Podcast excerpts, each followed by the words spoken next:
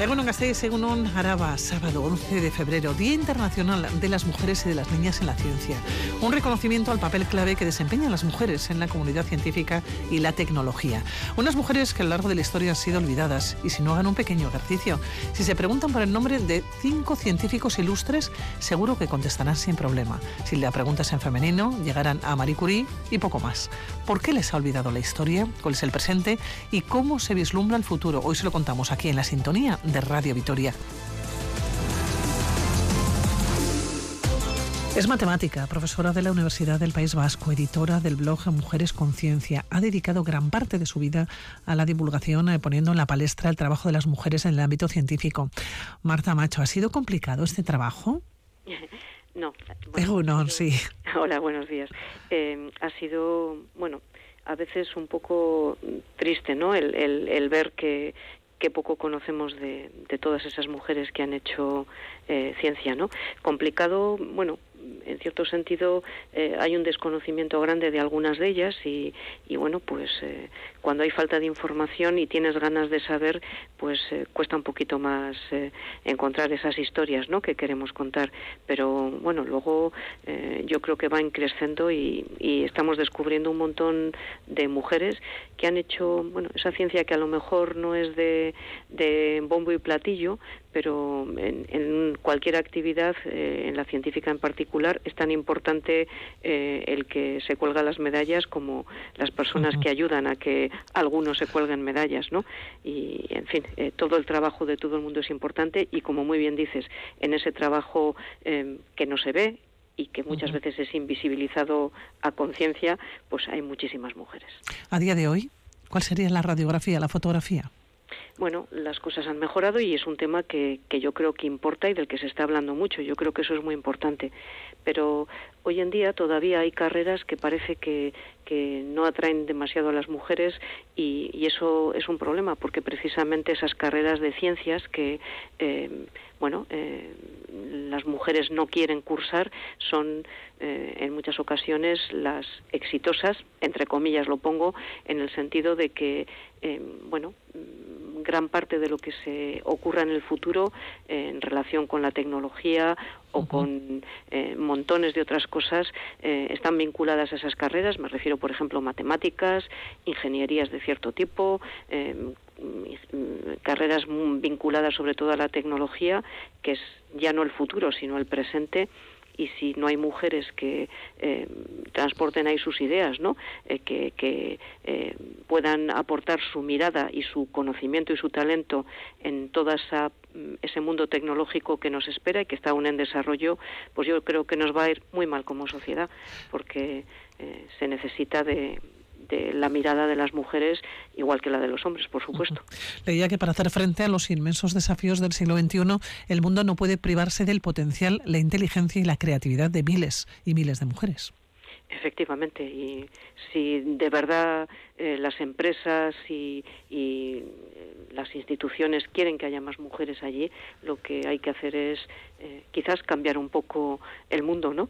Eh, ha sido un mundo en el que, en el ámbito laboral sobre todo, los eh, los hombres y las dinámicas han sido las dinámicas masculinas, los hombres han bueno, caminado de manera más o menos cómoda y yo creo que estamos ya en el momento de decir basta ya de animar a las mujeres para que hagan cosas.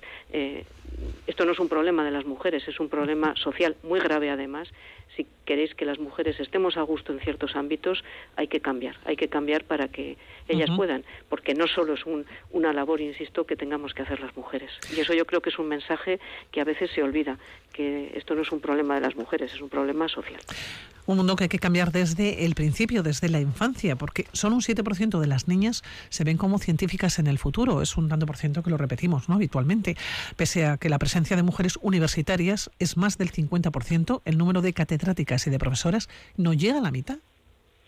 Sí, bueno, eso pasa mucho, ¿no? De esas eh, famosas gráficas de tijera en, donde eh, se ve, eh, bueno, cómo empezamos las mujeres y luego cómo cuando se va subiendo en categoría las mujeres van desapareciendo, ¿no? La vida laboral no es fácil para las mujeres porque los ritmos y las reglas del juego están pensadas para hombres, ¿no?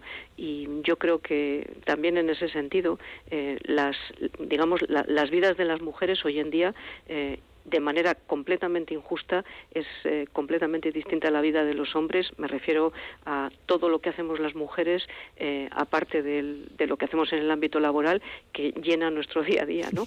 Cuidado de hijos e hijas en algún momento, cuidado de personas enfermas, cuidado de personas mayores, todo ese ámbito de cuidados que en muchos momentos hacen que decidas que no te compensa ser catedrática a lo mejor porque no puedes con todo, ¿no? Y bueno pues hay que pensar cómo cambiar eh, los las dinámicas de trabajo también para que las mujeres eh, con el ritmo que tenemos las mujeres eh, podamos incorporarnos y por supuesto repartir todo ese ámbito de los cuidados de manera equitativa entre hombres y mujeres. Ah, eso para mí es un cambio importante para que más niñas seguramente se vean como científicas. Claro, hay una serie de datos ¿no? que incluso en algún momento hasta, hasta nos pueden hacer enfadar, ¿no? Porque en algún momento eh, se ha dicho, ¿no? Y ha dicho que las niñas a los seis años ya se sienten menos capaces que los niños. ¿Por qué? ¿Qué pasa a su alrededor para que esto suceda? Porque a mí me parece un dato terrible. Es, es, terrible, claro que sí. Pasa de todo, claro. A su alrededor pasa primero lo que pasa en su familia y, eh, en fin, en, las familias se transmiten muchísimos estereotipos, em, eh, luego pasa a la escuela, em, esos seis, añitos donde las niñas empiezan ya a, retraerse y a pensar que no son tan talentosas como los niños, claro, es cuando empiezan a, a entrar en sociedad, digamos, ¿no? La sociedad del cole y claro, allí de miles de maneras las personas adultas, eh, sin ser conscientes, en el mejor de los casos, yo entiendo que en muchas ocasiones sin ser conscientes, transmitimos nuestros propios sesgos, nuestros propios estereotipos, ¿no? Y bueno, de maneras sutiles, eh, igual hay nadie que le dice a una niña, tú no vas a poder ser eh, ingeniera, pero de maneras sutiles se transmiten muchas cosas, ¿no? Y claro, en muchas ocasiones la actividad científica se vincula con personas especialmente geniales, con una cabeza muy especial y si tú crees que no eres talentosa y piensas que una carrera de ciencias necesita de mucho talento, te retraes, ¿no? Creo que también es importante transmitir que la actividad científica es una actividad como otra cualquiera, ¿no? Que requiere de ilusión y de trabajo. Y bueno, y hay gente genial, pero hay gente genial como eh, en, Radio Vitoria, que habrá quizá alguien genial, bueno, tú misma eres genial, para mí eres genial. No, pero, eh, pero bueno, en, cualquier actividad me refiero, puede haber personas especiales que hacen las cosas mm, de manera distinta que la media de la población, pero la media de personas científicas son personas normales a las que les ilusiona su trabajo y trabajan duro, como en cualquier otra profesión. Creo que eso es lo que hay que transmitir. Y si pensamos la ciencia de esa manera, mm, que no necesita ser un genio para ser científico o científica, pues quizás ellas sientan menos estrés y se, se vean llamadas para la ciencia, ¿no? Claro, porque de dónde viene el tópico de que las mujeres no son buenas o no somos buenas en matemáticas o en informática. Si recorremos observatorios astronómicos eh, o nos acercamos ¿no? a cualquier eh, laboratorio, están las mujeres. ¿Por qué se sigue subestimando el talento femenino en las ciencias? ¿Por qué se piensa que ellas son menos brillantes en ciencias que sus compañeros?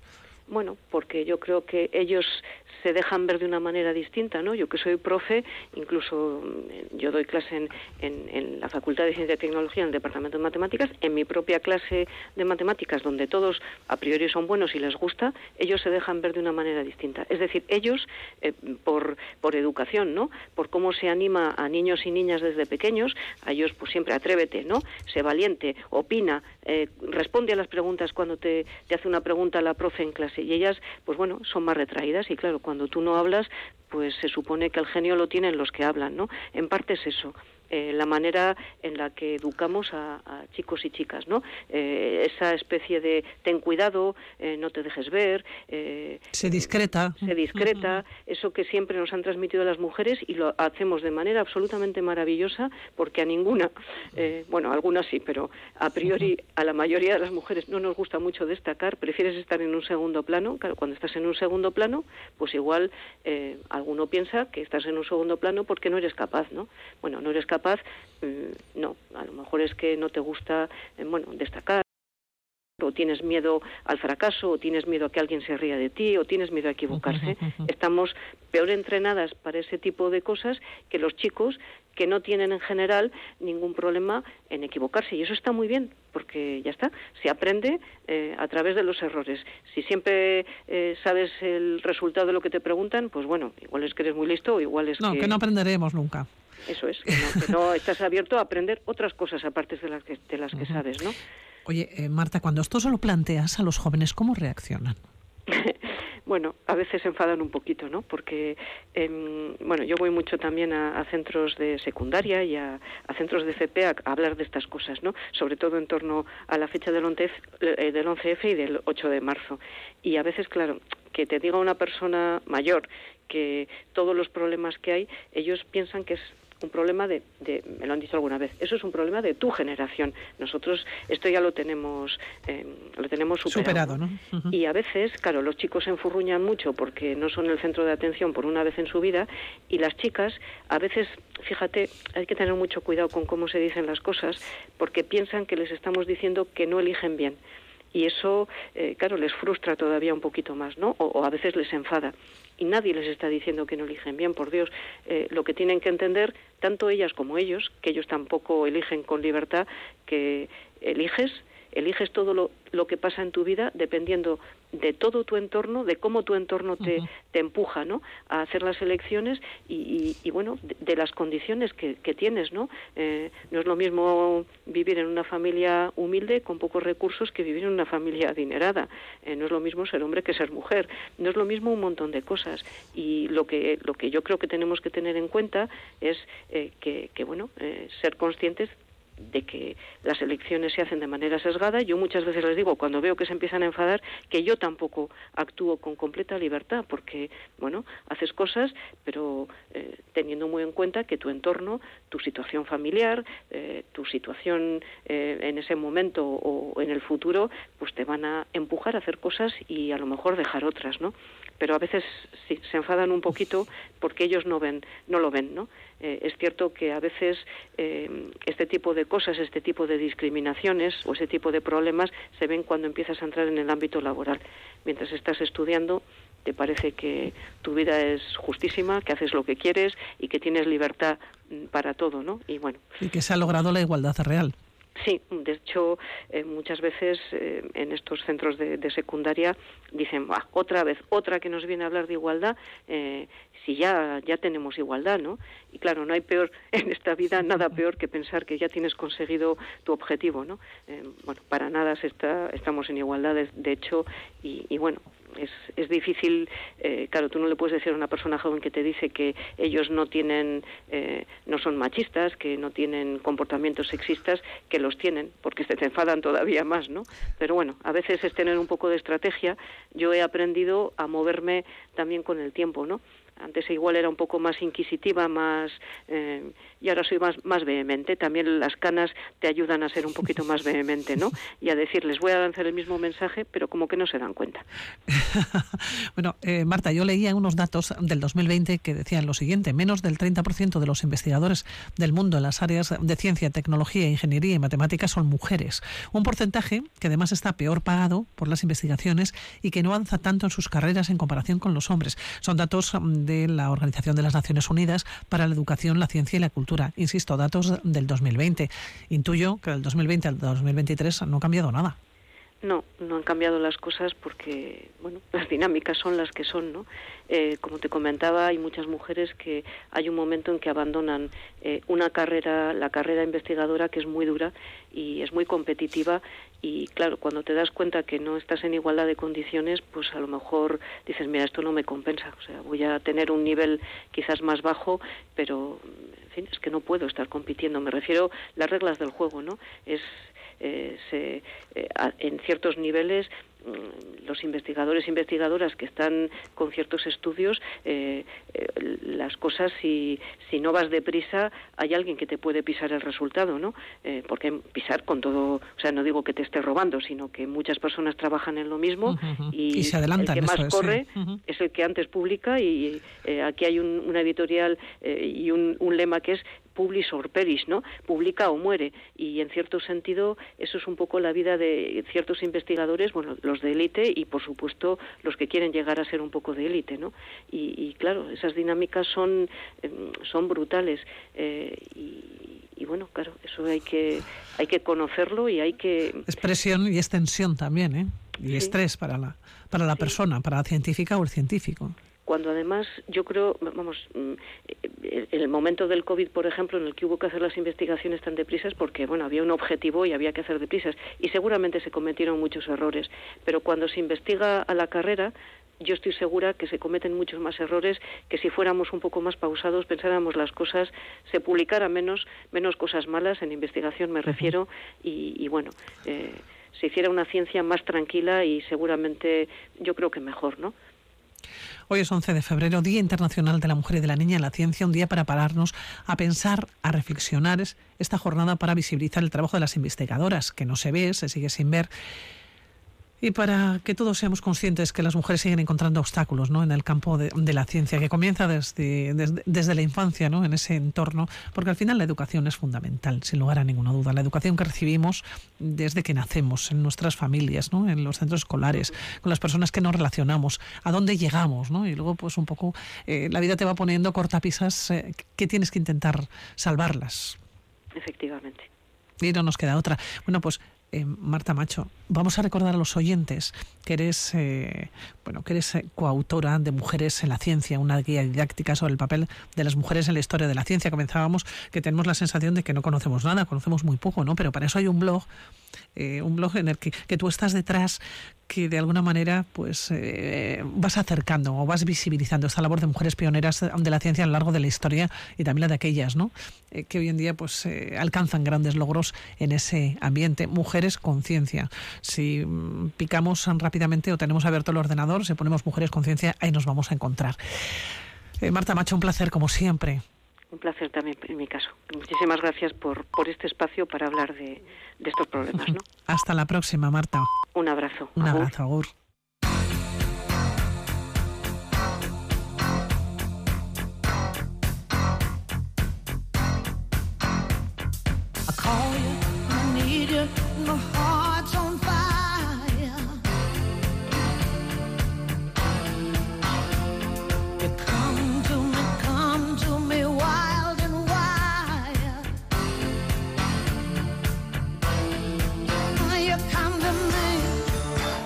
Estamos celebrando el Día Internacional de la Mujer y la Niña en la Ciencia, una efeméride que tendría que celebrarse los 365 días del año.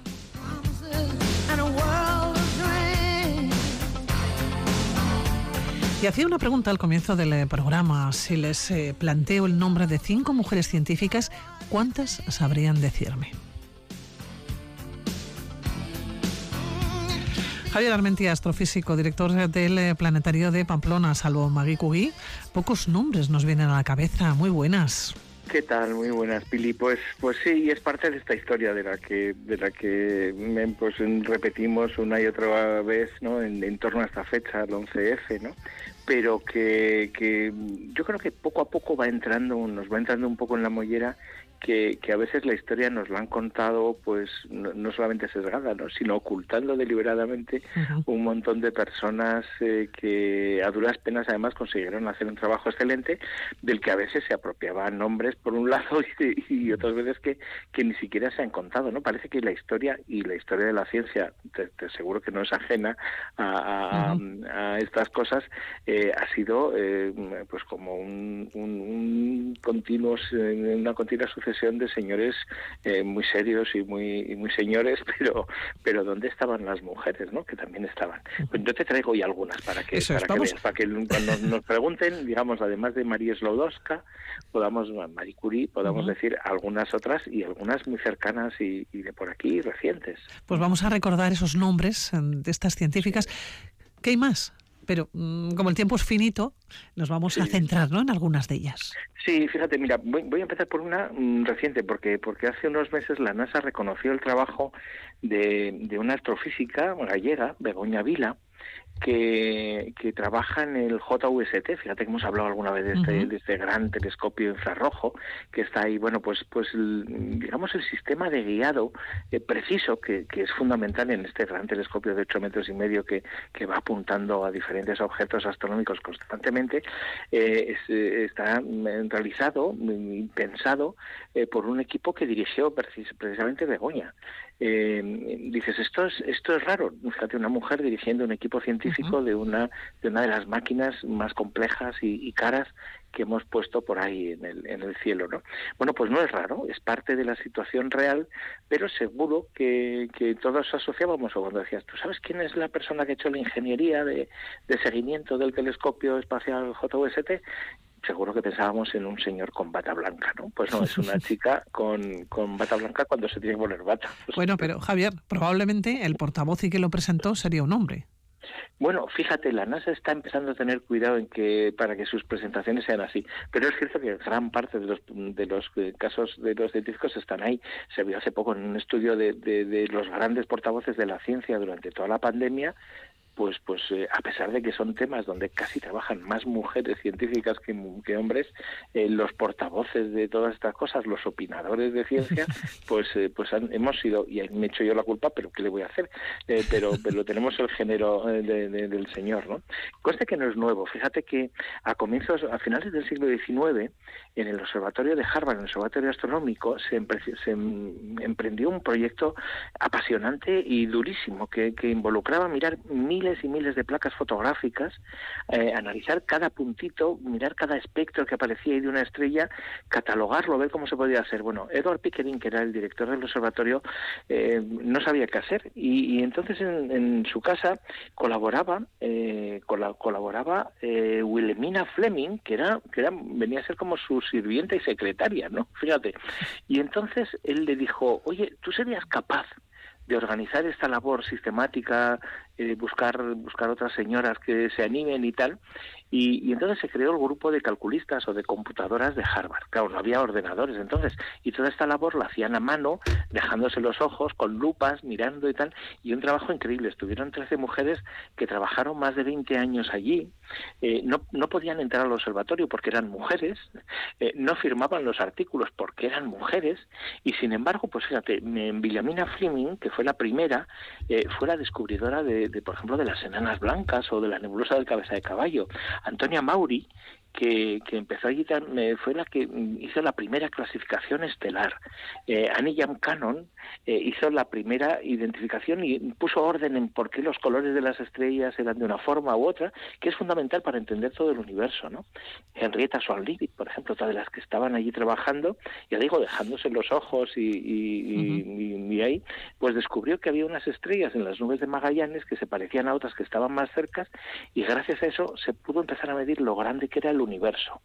Eh, Margaret Harwood. Hablamos de mujeres pioneras en el mundo de la ciencia. Completamente pioneras, es decir, toda la astrofísica del siglo XX, toda la idea de cómo es el universo, de cómo evolucionan las estrellas, todo lo que es la astrofísica convencional y moderna, eh, se realizó gracias al trabajo de estas mujeres que te he dicho. Alguna de ellas, mm, la, Harwood, por ejemplo, llegó a ser directora del observatorio de Harvard, de Harvard.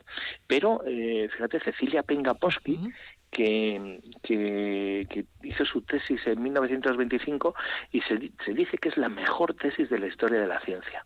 Ella dijo que mm, realmente intuyó de qué estaban hechas las estrellas. Fue la primera persona que se dijo, las estrellas son casi todo hidrógeno.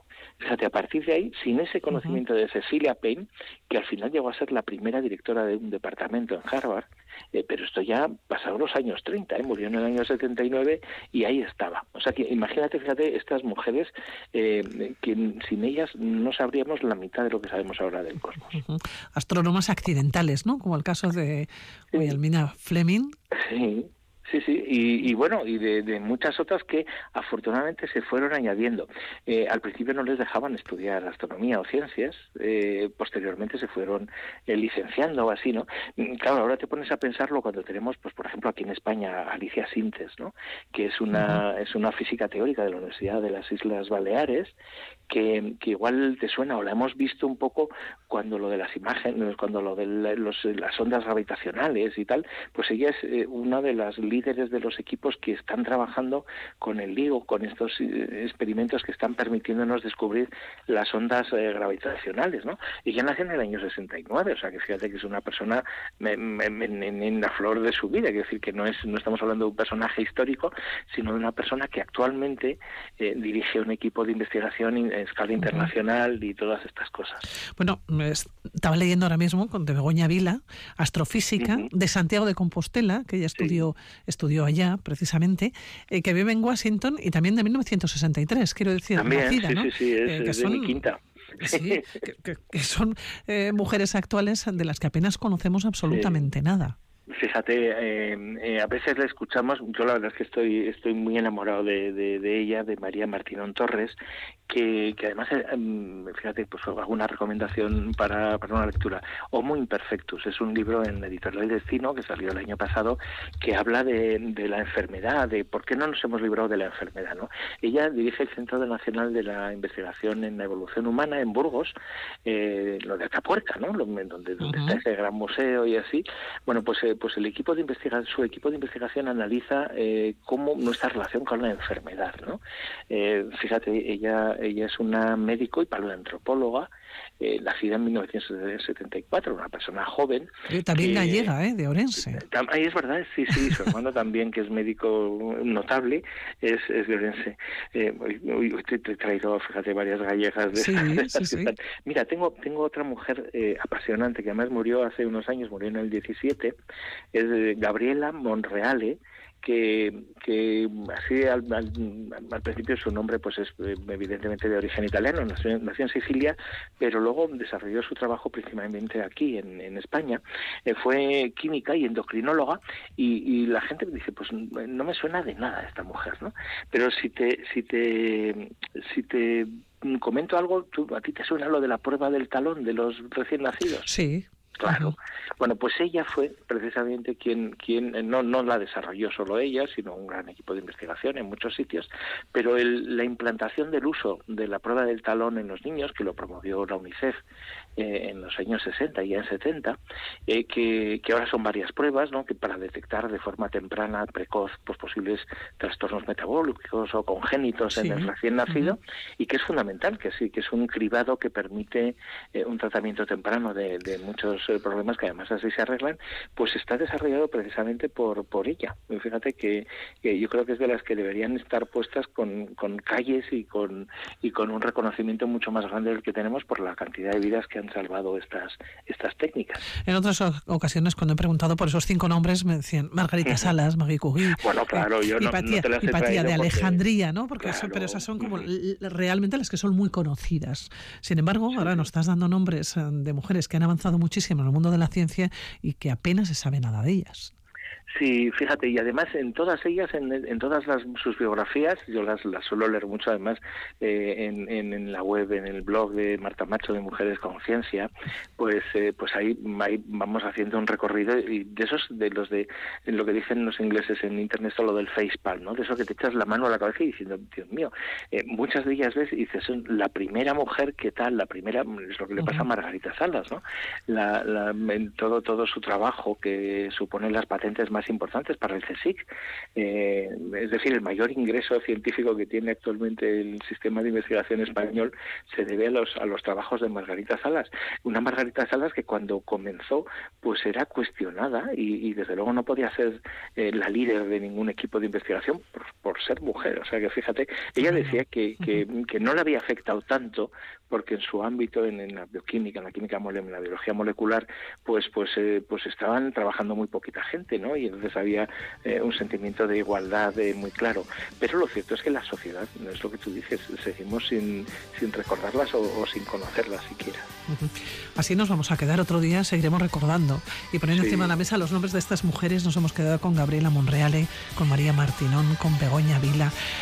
nos quedamos con todas las mujeres, ¿no? Que, que has hecho mención. Sí, bueno, y las y las que van viniendo. Yo creo que, una de las bonitas ¿eh? historias, exacto, es que ahora las, las jóvenes, a ver si las convencemos de que la ciencia también es para, para todas y para todos, eh, pero yo creo que son las que están cambiando actualmente el mundo en, en casi todas las áreas de investigación y eso es lo bueno.